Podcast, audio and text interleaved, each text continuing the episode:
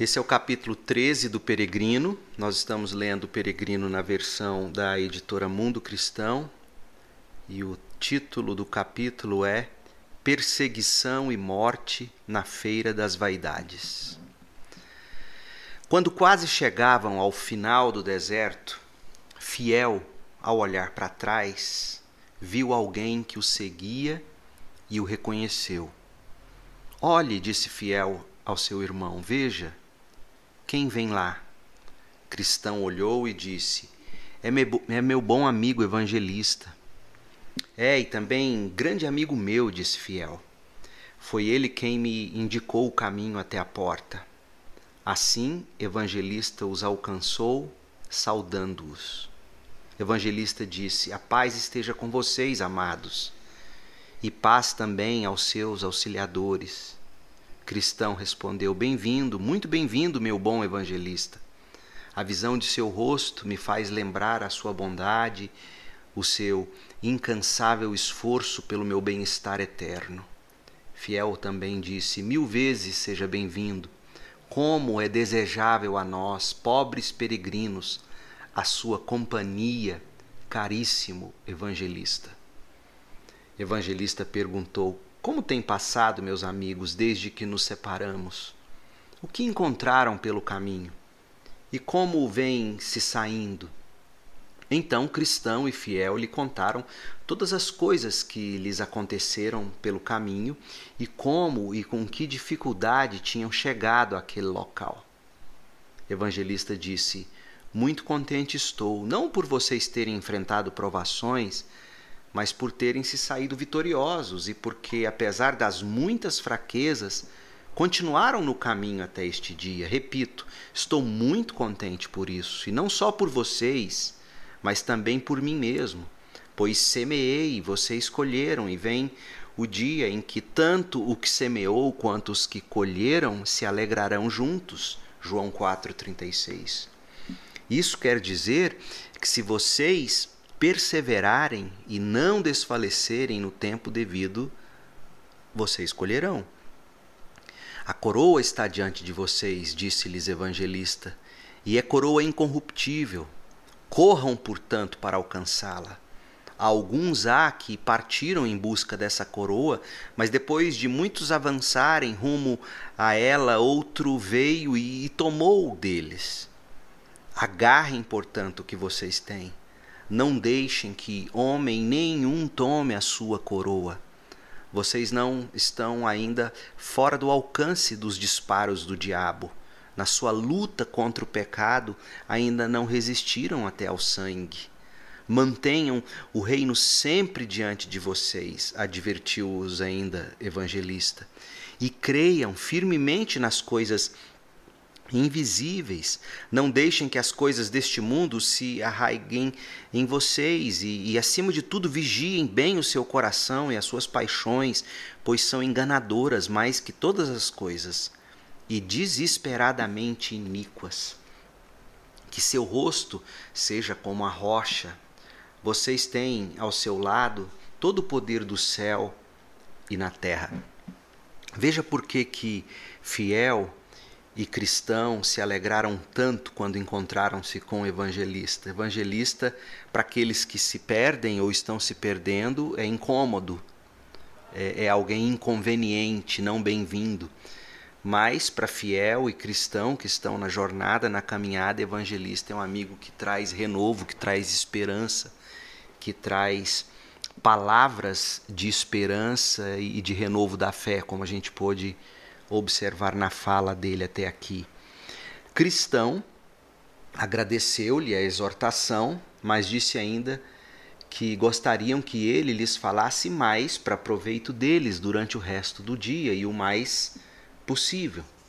Eles bem sabiam que evangelista era profeta e poderia falar de coisas que talvez viessem a lhes acontecer e de como poderiam resistir a essas coisas para superá-las.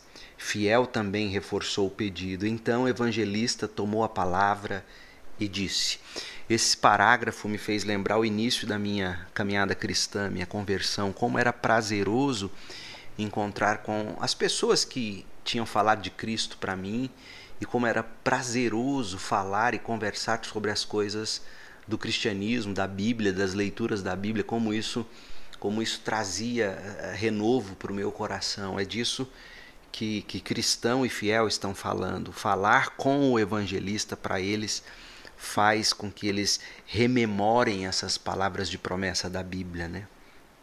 Evangelista então tomou a palavra e disse: Meus filhos, vocês já ouviram nas palavras verdadeiras do Evangelho que é preciso passar por muitas amarguras para entrar no reino dos céus. E também que em cada cidade vocês encontrarão grilhões e aflições, não devendo esperar, portanto, seguir na peregrinação sem tais coisas, de modo ou de outro. Vocês já enfrentaram algo da verdade desses testemunhos, e adiante mais disso lhes virá. Veja a palavra de evangelista aqui. No parágrafo anterior, eles sabiam, eles dizem que eles sabiam que evangelista era profeta e poderia falar de coisas que talvez viessem a lhes acontecer. E evangelista, na palavra dele, diz: Não, é, vocês não precisam de nada de novo. A palavra de Deus já diz que, que dificuldades virão. Gente, como, como essas palavras aqui de John Bunyan no Peregrino são atuais em dias quando as pessoas ficam buscando em profetas ah, sobre seu futuro. E evangelista nos faz recordar o que o próprio Jesus disse: No mundo tereis aflições, mas tem de bom ânimo. Eu venci o mundo, disse o Senhor. Então não há porquê ficar querendo palavras especiais de profecias, coisa que, aliás, não era incomum nos dias de John Bunyan. E ele então coloca isso aqui. Ele diz: Olha, vocês não precisam de nada sobre o futuro para saber o que a Bíblia já diz sobre o futuro os cristãos sofrem, sofrerão, e o sofrimento só cessará no dia de Cristo, quando ele vier nos buscar em glória. E daí ele continua, o evangelista. Agora, como podem ver, continuou o evangelista, estão quase no final deste deserto e, portanto, logo chegarão a uma cidade. Nela, nesta cidade, vocês serão duramente atormentados pelos inimigos e que muitos se esforçarão para matá-los. Podem estar certos de que um de vocês ou ambos precisará selar o testemunho que sustentam com o próprio sangue. Sejam fiéis, no entanto, até a morte, que o rei lhes dará a coroa da vida. Aquele que há de morrer ali, concluiu o evangelista, de morte não natural e provavelmente entre muitas dores, Terá, porém, quinhão melhor que seu companheiro, não só porque chegará mais cedo à cidade celestial, mas porque será poupado de muitas angústias que o outro encontrará no restante da jornada. Quando, porém, chegarem à cidade e se cumprirem o que acabei de lhes dizer, então lembrem-se desse seu amigo e procedam como homens, e não deixem de conservar a sua alma para Deus, seu fiel Criador. A palavra de evangelista é interessante, ele diz que um deles, e o que está por vir é, é, a, é a feira das vaidades, a cidade das vaidades. Ele diz: Um de vocês lá morrerá, e não será de morte natural, será uma morte sofrida, doída, a morte uh, será selada com o próprio sangue. E este que assim morrer, ele diz, ele, ele receberá o seu, o seu quinhão eh, melhor que o seu companheiro. Por quê? Primeiro, como ele coloca, chegará primeiro à cidade celestial e partir e estar com Cristo, diz Paulo, é incomparavelmente melhor. Segundo, que estando já na cidade celestial, não continuará sofrendo como aquele que ficar e permanecer na peregrinação. Então, é uma maneira interessante de se ver o quinhão. Ah, quanto antes partirmos para estar com Cristo, melhor. Primeiro, porque lá é melhor do que aqui, e segundo, porque lá não teremos os sofrimentos que aqui temos e ainda teremos até o fim da jornada, não é? Então vi em meu sonho, diz o cristão, que ao sair do deserto os dois peregrinos logo viram à frente uma cidade, e seu nome era Vaidade. Lá acontece uma feira chamada Feira das Vaidades pois a cidade é mais frívola que a vaidade, também porque tudo que se vende ali ou que ali chega é vaidade, como diz o sábio, tudo que vem é vaidade. É uma citação de, de Eclesiastes, obviamente, Eclesiastes 1, 2. Essa feira não é negócio novo, mas muito antigo. Vejam só sua origem. Quase cinco mil anos atrás já havia peregrinos caminhando rumo à cidade celestial, como hoje essas duas pessoas honestas o fazem.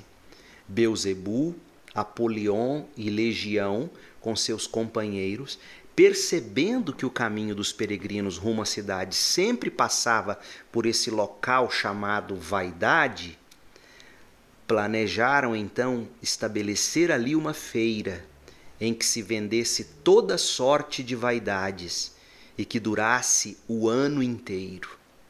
Veja que é, é interessante o discernimento espiritual de Jambani. Ele diz que a vaidade é um lugar inevitável mesmo para o cristão.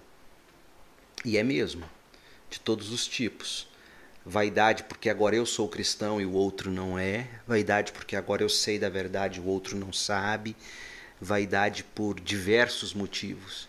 E aí a estratégia do, do Beuzebu, do Apolion e de Legião foi construir ali uma feira, uma cidade, sabendo que cristãos passariam por ali sempre, pela vaidade.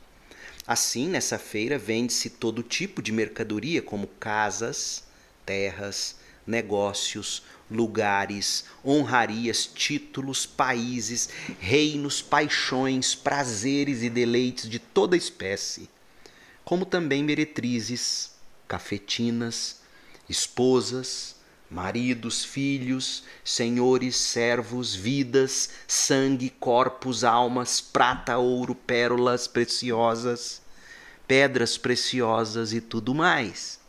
Veja que que o que se coloca aqui em termos de vaidade são tanto coisas boas como ruins. Vai desde uma meretriz a uma esposa. Veja que que a vaidade ela contamina não apenas o coração de quem consome, digamos assim, coisas condenáveis, mas a vaidade também consome o coração de quem consome coisas que não seriam necessariamente pecaminosas. É isso que a gente precisa perceber para que a gente tenha cuidado.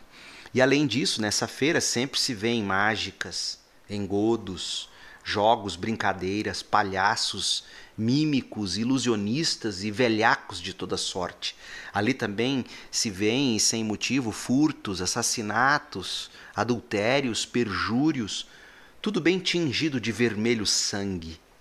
Como em outras feiras de menor importância, há várias vielas e ruas de nomes característicos, onde se vendem tais e quais mercadorias. Assim, igualmente, os produtos de certos países e reinos são vendidos em locais, vielas e ruas determinadas. Há, por exemplo, a Rua Britânica, a viela francesa, a via italiana, a travessa espanhola, a alameda alemã, onde se vendem vários tipos de vaidade. Veja a nota aqui quanto a os diversos países e cada um com seu tipo característico de vaidade. Né? É uma forma de John Bunyan dizer que todo povo ou cultura acaba cultivando sua própria vaidade, seu próprio jeito de ser e de se gabar. Né? Mas, como em outras feiras, certo produto funciona como carro-chefe de todo negócio. Nessa, os artigos de Roma são fartamente divulgados. Somente a nação inglesa, ao lado de algumas outras, desenvolveu repulsa pela agitação. Aqui ele está falando da reforma protestante e o fato de que a Inglaterra ah, não estava consumindo ah, produtos, digamos, da religião católico-apostólica romana. Ora, como já disse, o caminho até a cidade celestial passa justamente por esse lugar onde acontece essa feira devassa. E aquele que vai à cidade, mas não passa por tal lugar, deve necessariamente sair do mundo, 1 Coríntios 5,10. O próprio príncipe dos príncipes, quando aqui esteve, Jesus, passou por essa cidade rumo à sua própria terra. Isso também em dia de feira, sim, e acho até que foi Beuzebu, senhor e líder da feira, que o convidou a comparar ou a comprar de suas vaidades. Ele está dizendo que até o próprio Cristo foi tentado, e foi mesmo. A Bíblia diz isso. Cristo foi tentado em todas as coisas, como nós somos, porém sem pecado. Continua o texto. Se Cristo, ao passar pela cidade, tivesse adorado Beuzebu, este o teria feito senhor da feira. Sim, por ser ele pessoa de dignidade, Beuzebu o levou de rua em rua, mostrando-lhe em pouco tempo todos os reinos do mundo, para, se possível, incitar o bem-aventurado Cristo a barganhar e comprar algumas de suas vaidades. É óbvio que a referência aqui é a tentação de Jesus em Mateus 4 e também Lucas 4. Mas Cristo não se interessou nem um pouco pelos artigos, e assim deixou a cidade sem gastar sequer um centavo com esses produtos. A feira, portanto, é coisa antiga, de longa data, e extremamente ampla e variada. Esses peregrinos, como já mencionei, precisavam atravessar a feira, e assim fizeram. Mas eis que ao entrar na feira, todas as pessoas da feira, como da própria cidade, lhes abriram caminho, formando um rebuliço em torno deles por diversas razões. Primeiro, os peregrinos trajavam vestes muito diferentes daquelas usadas por qualquer um dos que negociavam na feira. Por conseguinte, as pessoas da feira não, não tiravam os olhos deles. Alguns diziam que eram idiotas, outros que eram lunáticos, outros ainda bárbaros e estrangeiros. Interessante, Bunyan está fazendo alusão a um tempo em que as pessoas conheciam quem era um crente pela própria maneira de vestir, ou pela simples maneira de vestir, não é? Segundo, assim como admiraram os trajes dos dois homens, também se espantaram com o que diziam, pois poucos conseguiam entender o que falavam. Eles naturalmente falavam a língua de Canaã, mas os que tocavam a feira eram homens deste mundo, portanto, de um lado a outro da feira pareciam bárbaros uns para os outros.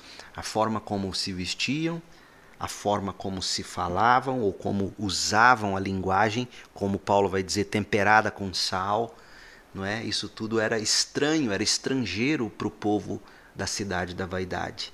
Terceiro, e algo que não provocou a menor admiração nos mercadores, os peregrinos mal chegavam a reparar nos artigos à venda, nem sequer se, dignavam olhar as mercadorias e se os chamavam para oferecer algum produto, os dois tapavam os ouvidos e bradavam: Desvia os meus olhos para que não vejam a vaidade. Salmo 119, 37. E olhavam para o alto sugerindo que seus negócios estavam lá no céu.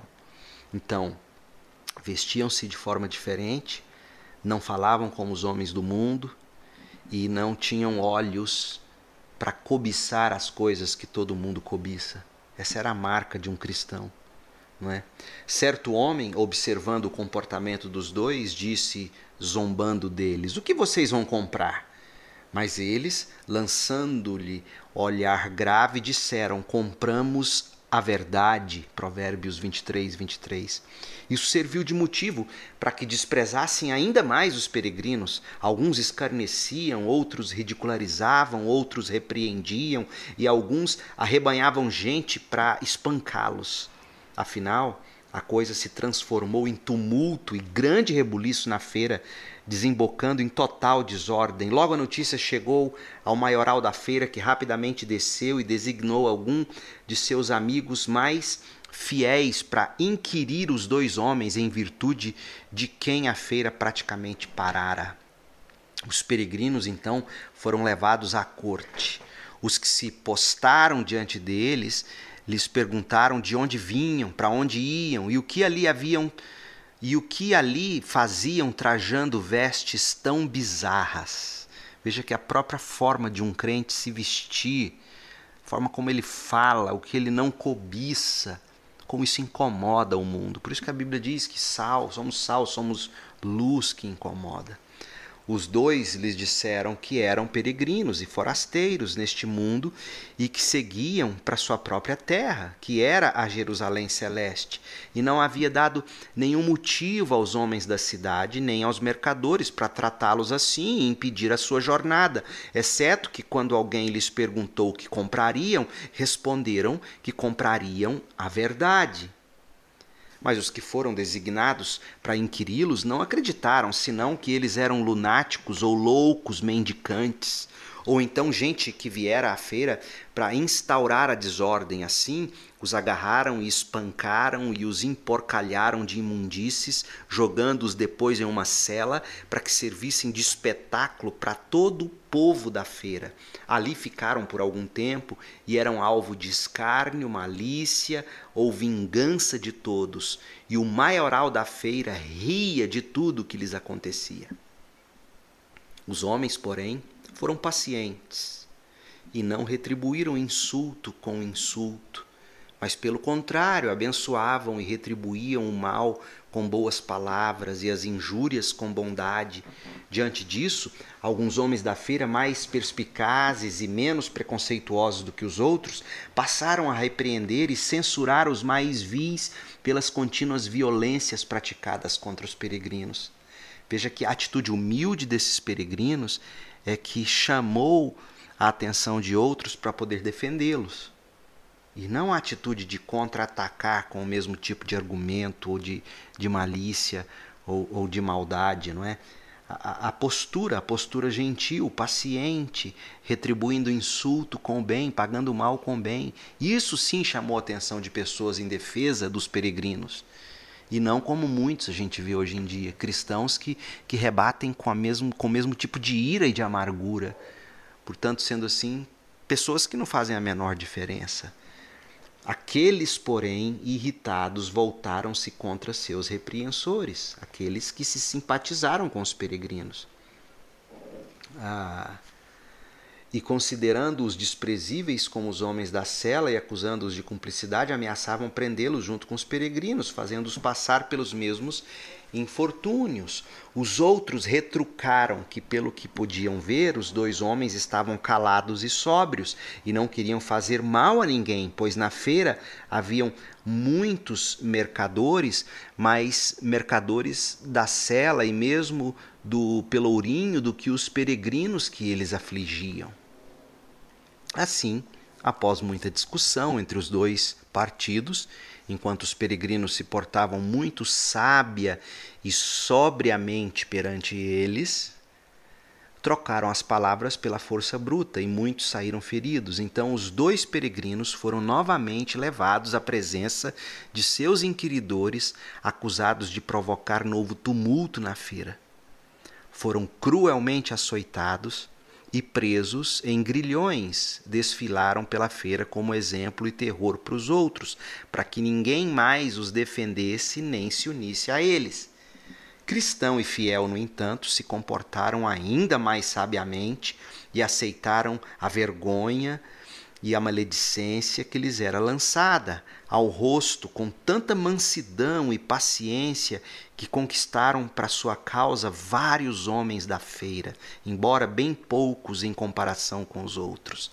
Gente, é impressionante como John Bunyan nos faz pensar aqui. Quanto mais perseguidos, mais eles eram mansos, mais eles eram pacientes e com essa postura é que eles ganhavam pessoas para eles.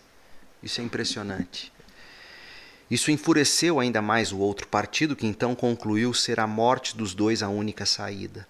Assim argumentaram que nem a cela nem os grilhões serviam mais e que mereciam a morte pela violência que provocaram e por terem iludido os homens da feira, como se eles fossem os vilões.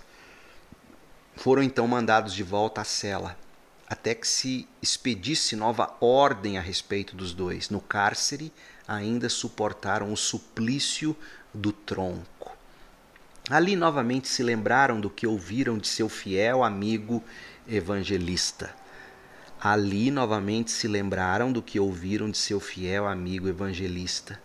Veja, gente, o que consola na hora de maior sofrimento é nos lembrarmos das palavras de esperança das Escrituras Sagradas. Aquilo que o evangelista tinha dito a eles, citando as Escrituras, interpretando para eles as Escrituras, foi o que eles, ao se lembrar daquilo tudo, conseguiu ter esperança e se sentiram ainda mais confirmados em seu caminho e em seus padecimentos por aquilo que lhes dissera que ocorreria. Também se colocavam um ao outro, ponderando que aquele cujo quinhão fosse a dor, esse teria a melhor recompensa. Assim, cada um dos dois secretamente desejava ser o escolhido. Olha que interessante. Cada um dos dois, na intimidade, é que desejava ser ele sim aquele que morreria pela fé. Quão diferente de hoje. Porém, ambos se colocavam à sábia mercê daquele que rege todas as coisas e conformados aceitavam a miséria em que se achavam, até que as coisas tomassem novo rumo. Então, no tempo oportuno, foram levados a julgamento para que fossem condenados. Chegada a hora, foram apresentados perante seus inimigos e acusadores. O juiz se chamava ódio ao bem. A acusação era essencialmente a mesma para os dois, e embora variasse ligeiramente na forma, o conteúdo era o seguinte: eram inimigos e perturbadores dos negócios. Haviam provocado tumulto e divisões na cidade e arrebanharam um partido para suas perigosíssimas opiniões em desrespeito à lei do príncipe. Então a provocação é que eles ah, perturbavam os negócios, causava tumulto, porque uns eram a favor deles, outros contra e, e isso desrespeitava a lei do príncipe da cidade da vaidade. Então Fiel pediu a palavra e disse que só se insurgiu contra o que antes se insurgira contra o sublime dos sublimes, e disse: Quanto aos distúrbios, não os provoquei, sendo eu homem de paz. O grupo que tomou nosso partido o fez por enxergar em nós a verdade e a inocência, e nada mais fizeram que trocar o pior pelo melhor. Quanto ao rei de que os senhores falam, sendo ele Beuzebu, inimigo do nosso Senhor, eu resisto a ele e a todos os seus anjos. Então convocaram à frente os homens escolhidos para testemunhar pelo Senhor, o rei, contra o prisioneiro surgiram três testemunhas, a saber, a inveja, a superstição e a bajulação. As três foram interrogadas. Perguntaram se elas conheciam o prisioneiro uh, presente no tribunal e o que tinham a dizer a favor de seu senhor, o rei, e contra fiel. Inveja logo se adiantou, dizendo: é, Meritíssimo, já conheço esse homem há muito tempo e até sob juramento perante esta respeitada corte que ele é, espere, disse o juiz. Espere que antes preste juramento. Então fizeram a inveja jurar, e novamente a testemunha tomou a palavra. Disse assim: Inveja, meritíssimo, este homem, apesar de seu nome plausível, é um dos homens mais vis de nossa terra pois não respeita príncipe nem povo, lei nem costume, mas faz tudo o que pode para conquistar todos os homens com algumas de suas ideias desleais. Veja, veja, veja o que inveja está usando contra uh, o peregrino aqui. Este homem, apesar de seu nome plausível, é um dos homens mais vis de nossa terra. Por quê? Porque não respeita o príncipe nem povo. Não respeita, obviamente, os, o príncipe deste mundo, o diabo, e nem seu povo. Ah, não respeita lei nem costume.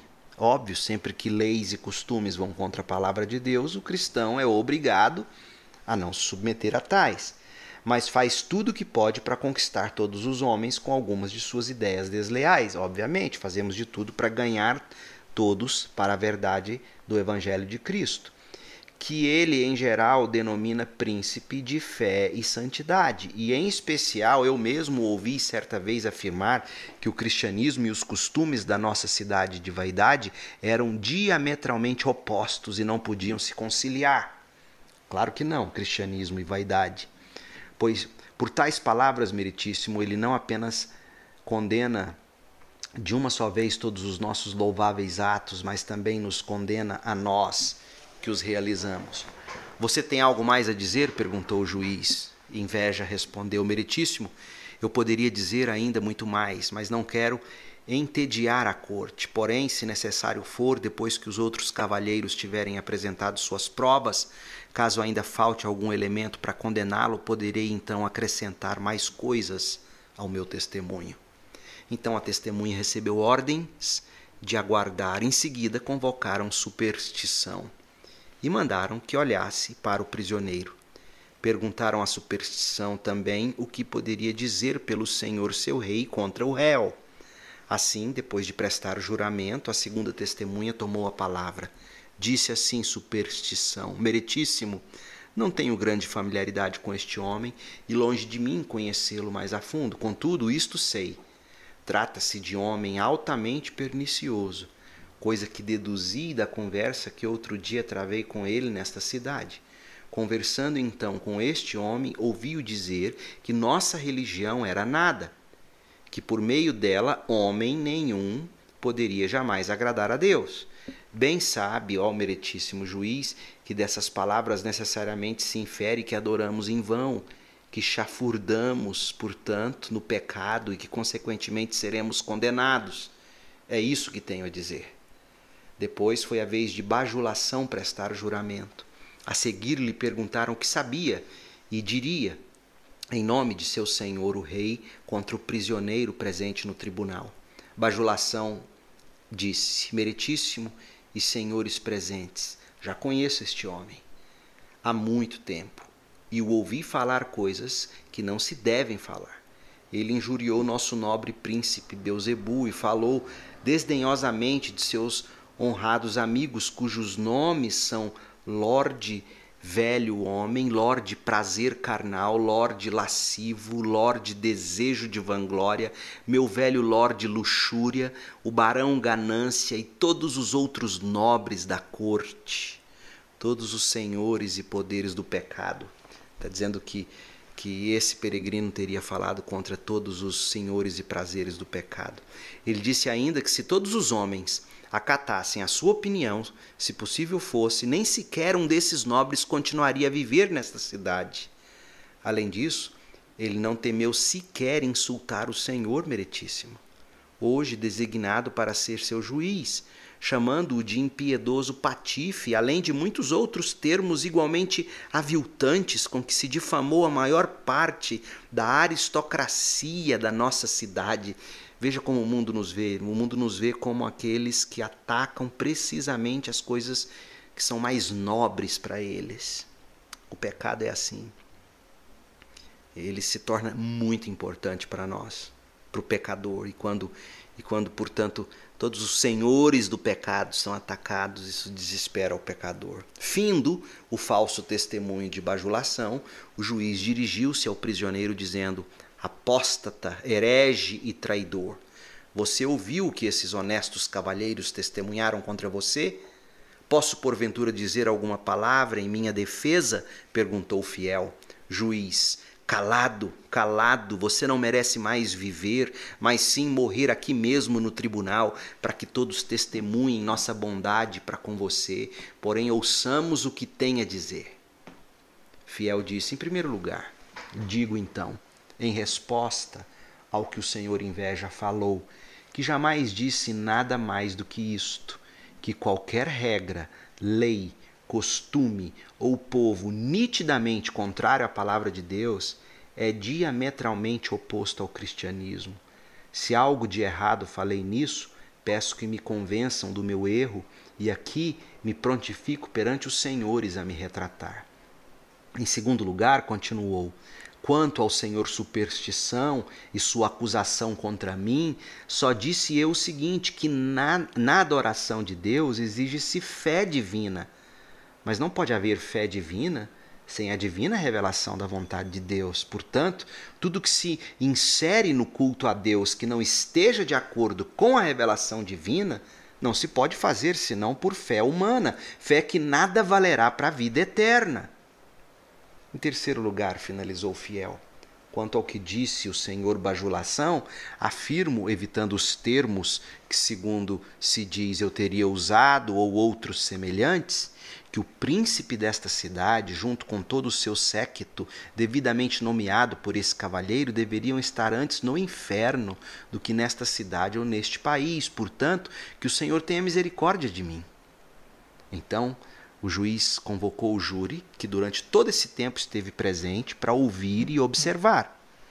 Cavalheiros do júri, os senhores veem aqui este homem que provocou tão grande tumulto nesta cidade. Também ouviram o que esses respeitados senhores testemunharam contra ele. Ouviram ainda sua resposta e confissão. Cabe agora à sua consciência enforcá-lo ou salvar a sua vida, mas acho conveniente instruí-los antes acerca de nossa lei. Baixou-se um decreto nos dias de Faraó o Grande, servo de nosso príncipe, disse o juiz, determinando que, a fim de que os fiéis de uma religião contrária não se multiplicassem nem se fortalecessem demais diante dele. Os homens da seita seriam atirados no rio. Baixou-se também um decreto nos tempos de Nabucodonosor o Grande, outro de seus servos, determinando que todo aquele que não se prostrasse para adorar sua estátua de ouro seria atirada em uma fornalha ardente. Houve ainda outro decreto, argumentou o juiz, baixado nos dias de Dario, que determinava que todo aquele que por algum tempo invocasse qualquer deus que não o seu deveria ser lançado na cova dos leões. Ora, esse rebelde violou a essência dessas leis, e não só em pensamento, que não se deve abrigar, mas também em palavra e ato, que não se deve de modo algum tolerar. Quanto ao caso de Faraó, concluiu o juiz, sua lei foi elaborada com o intuito de evitar a má conduta, não sendo ainda nenhum crime patente. Aqui, porém, temos um crime patente. Quanto ao segundo e ao terceiro decretos, os senhores veem que Fiel contestou a nossa religião e, como acabou de confessar tal traição, merece nada menos do que a morte.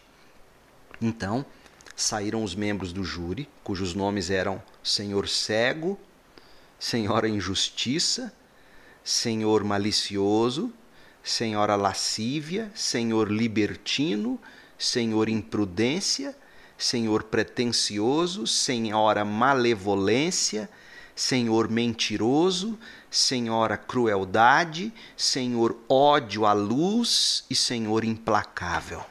Esses são os que nos julgam, meu povo. São os cegos, os injustos, os maliciosos, os lascivos, os libertinos, os imprudentes, os pretensiosos, os que dizem coisas más, os mentirosos, os cruéis, os que odeiam a luz, os que são implacáveis. Cada um deles deu o seu veredito privado contra o réu e depois unanimemente decidiram considerá-lo culpado perante o juiz e assim pronunciou-se o senhor cego, o primeiro jurado. Vejo claramente que este homem é um herege. Despachemos este homem da terra disse depois a senhora injustiça. Sim, concordou o senhor malicioso, pois não suporto sequer olhar para ele. Eu nem posso aturá-lo mais, falou a senhora lascívia. Nem eu, concordou o senhor libertino, pois ele viveria sempre condenando a minha conduta. Enforquem-no, enforquem-no, bradou a senhora imprudência. Mísero vira-lata, vociferou o senhor pretensioso. Meu coração palpita contra ele, falou a senhora malevolência.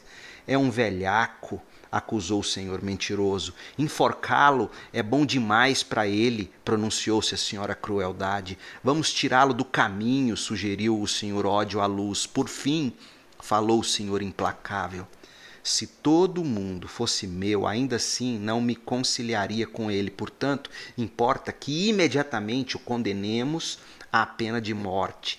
E assim se fez. Condenou-se imediatamente o réu a ser despachado do lugar em que estava àquele de onde viera, para que ali sofresse a morte mais cruel que se pudesse conceber. Portanto, o levaram para fora para executá-lo segundo a lei. Primeiro o açoitaram, depois o espancaram, a seguir lancetaram sua carne com facas. Mais tarde ainda o apedrejaram. o espetaram com espadas, por fim queimaram-no na fogueira até virar cinzas. Foi esse o fim de Fiel. Gente, foi condenado por esses, pessoas cegas, pessoas injustas, maliciosas, cheias de lascívia, libertinas, pessoas imprudentes, pretensiosas, é, maledicentes, mentirosas, cruéis, que odeiam a luz e que são implacáveis. É gente assim que nos julga, é gente assim que nos condena. E em vez de vivermos com mais ódio ainda delas, como tantos fazem, o que nos cabe é ser como foi o tempo todo, fiel e o cristão nessa narrativa. Quanto mais odiados e atacados, mais pacientes e cheios de amor. Sim, diziam a verdade, mas com graça. Sim, disse que nenhum daqueles mereciam viver e sim estar no inferno, mas disse com doçura, não disse com ódio. Ora, vi que por trás da multidão havia uma carruagem e uma parelha de cavalos esperando por fiel, que assim que seus adversários o mataram, foi levado até lá e imediatamente transportado pelas nuvens ao toque de trombetas, caminho mais curto até o portão celestial.